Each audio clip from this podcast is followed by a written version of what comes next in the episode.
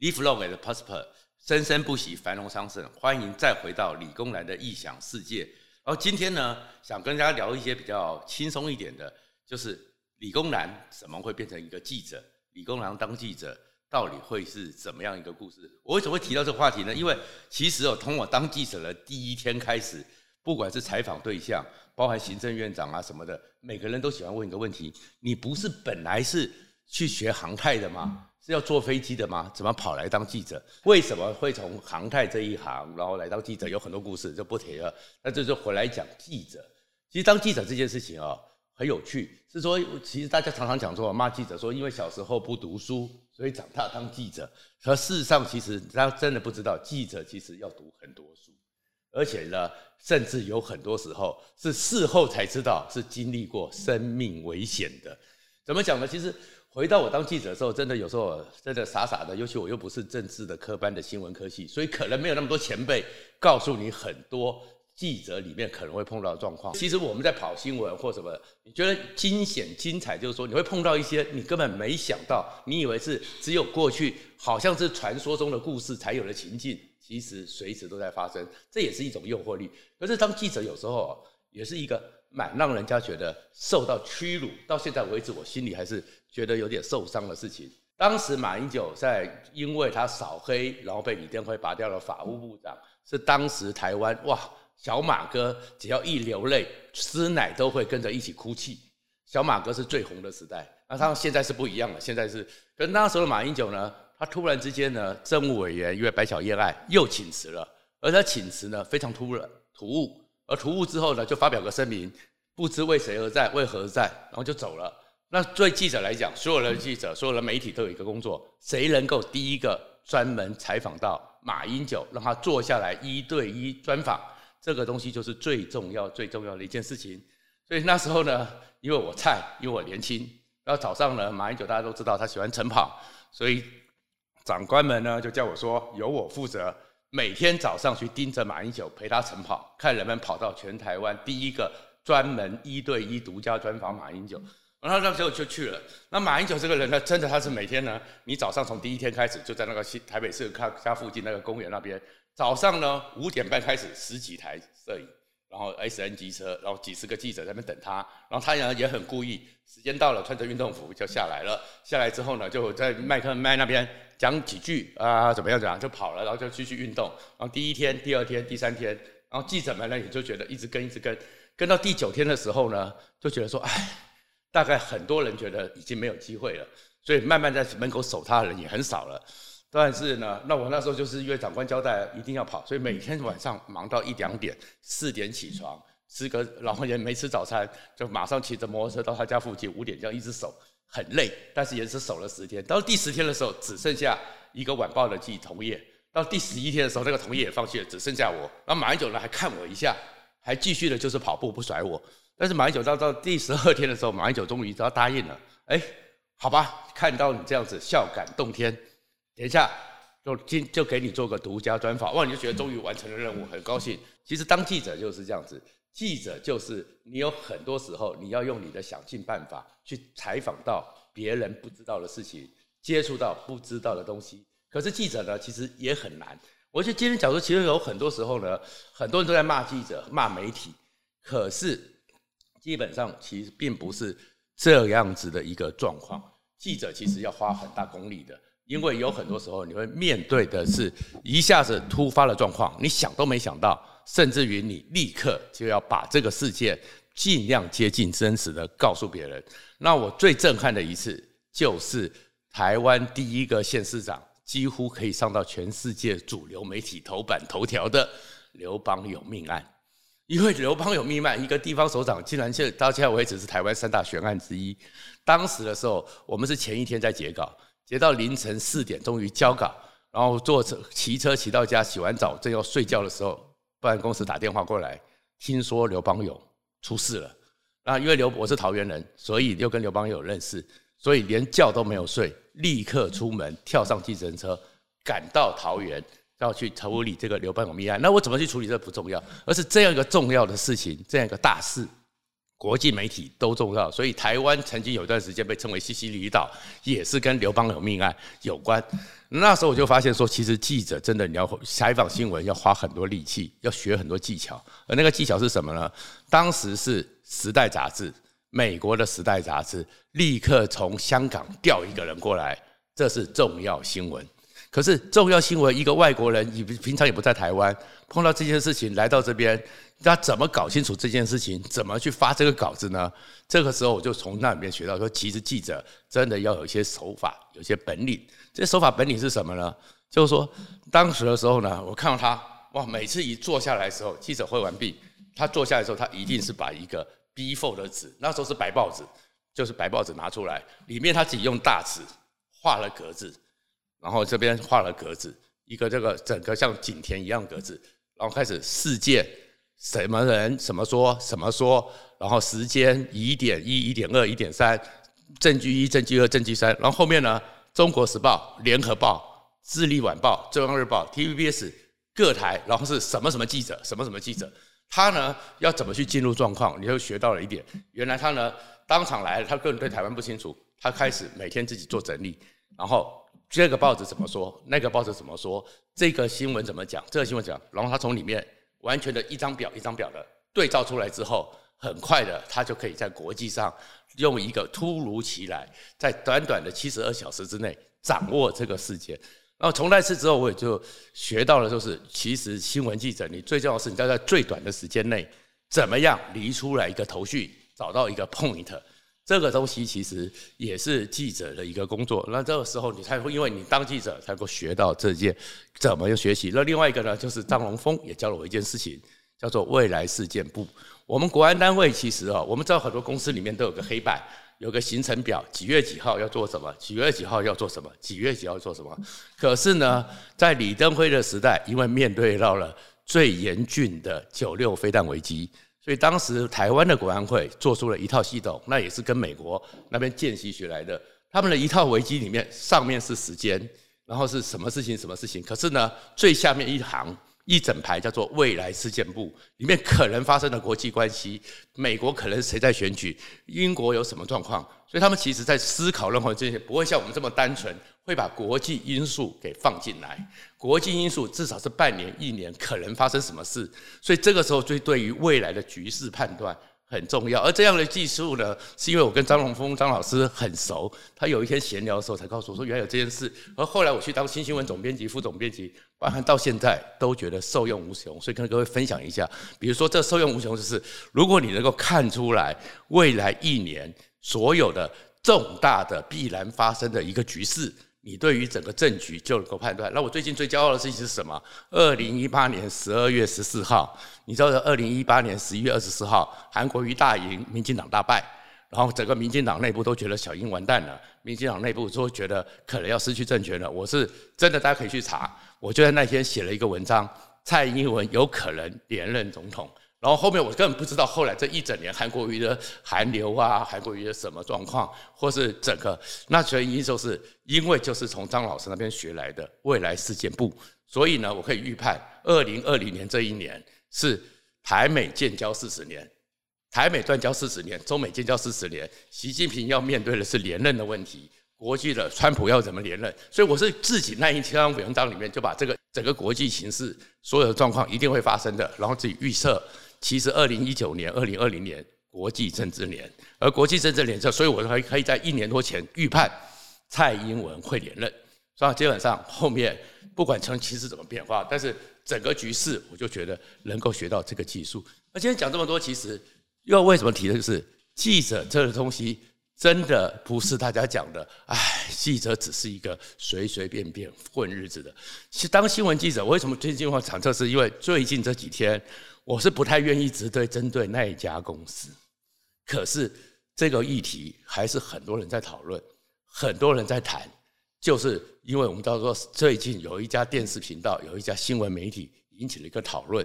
可是回来的时候，刚刚我谈这么多，其实你也知道说记者有个特色，记者呢，有人说他叫做特种行业，或叫特许行业了。其实记者当媒体是一个特许，然后当记者其实是一个特权。什么叫特许？什么叫特权呢？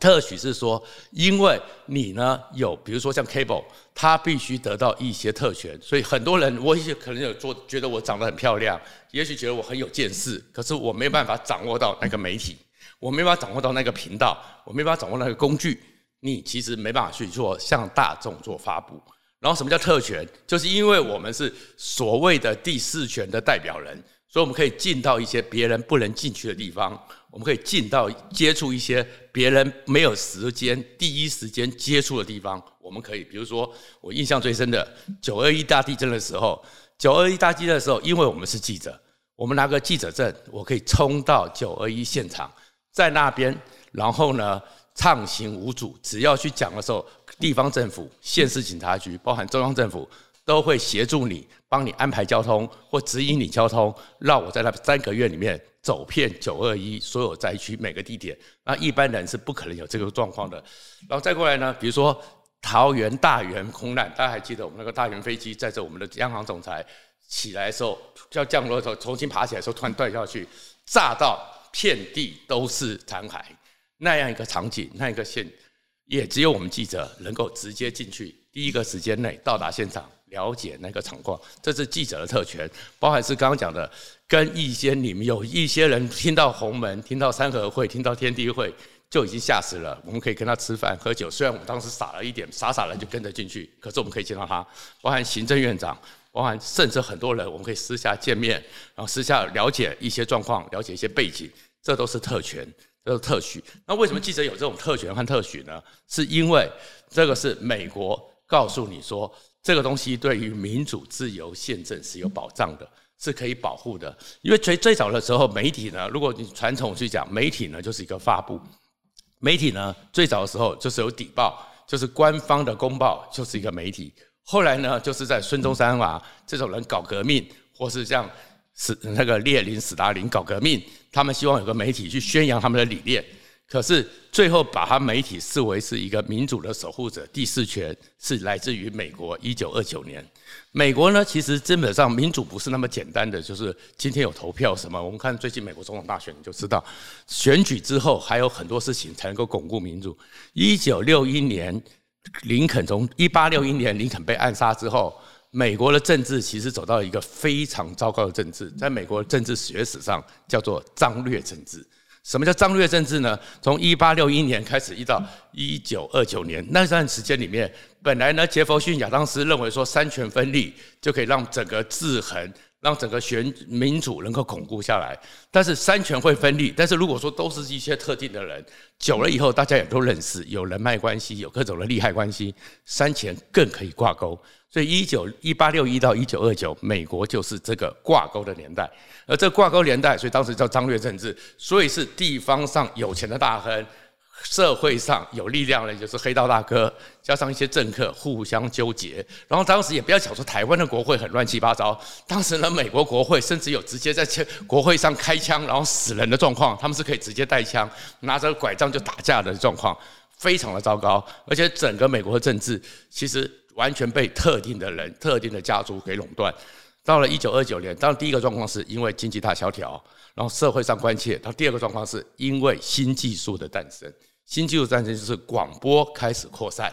所以广播开始扩散，所以才有罗斯福的炉边谈话。大家守着个收音机，听个罗斯福，只要资讯不再是那么的被垄断，资讯和媒体的接触可以更广泛。所以那时候大家讲了，媒体叫做第四权，第四权来制衡这三权。可是我们今天回到这个状况。为什么提？我说为什么提到媒体？其实记者的状况是，媒体的状况是，你可以有这么多特权，你一般人接触不到。包含林志玲，我们如果是有需要采访，递个名片，搞不好都有机会跟他见面。但是很多人是没有这机会啊，所以媒体这是特许的。可这种特许里面给了你一个保障，不管是苏利文法案、美国宪法第二条或我们的所谓的自由法案，可是自由之下的一个前提叫做自律。那媒体掌握这些特权，并不是因为你先天拥有这些特权，你是要去捍卫民主价值，你这个国家的基本价值，所以你是代表了，你只是他们的代言人，你不是自由的主人，你是自由的代理人而已。可是如果拿到一个媒体，拿到一个平台之后，我无限扩张，无限上去，就变成不能自律的时候，那当然你回到一个权力制衡。立法权还是需要被制衡，行政权也要被制衡，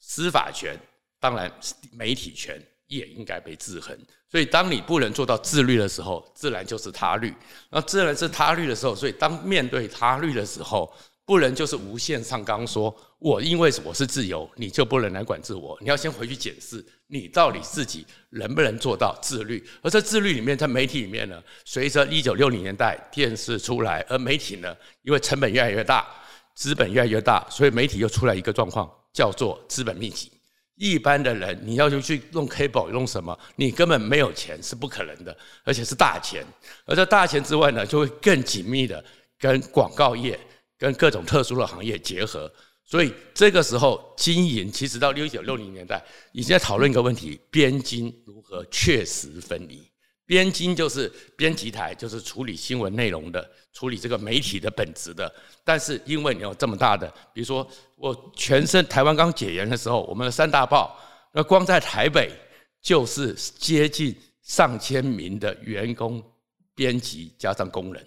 那这么大一个团体，你每天要怎么去养他们？所以你要广告，那你广告就跟很多特定的广告主。或是很多资本家结合在一起，所以你会慢慢发现，当解严之后，资本家进入媒体，控制媒体越多，那这个时候你媒体面对资本家的时候，如果你没有一个内在的规范，资本家的意愿可以随时去影响你、干预你，那其实边境分离这个分际有打破了，而既然打破了，你就打破了所谓当时授予你自律这个基本的条件，那这时候就他律。必然会发生，所以这其实是一个，如果从民主的平衡来讲，没有道理说完全的就是不能被干预，因为你做不好自律，就是他。当然，干预之后所谓的他律，你是不是符合程序，那是另外一个讨论。但是媒体绝对没有说我永远不被规范，这是我的原则。那所谓编经分离，就是我当新新闻总编辑的时候，其实我跟我们的董事长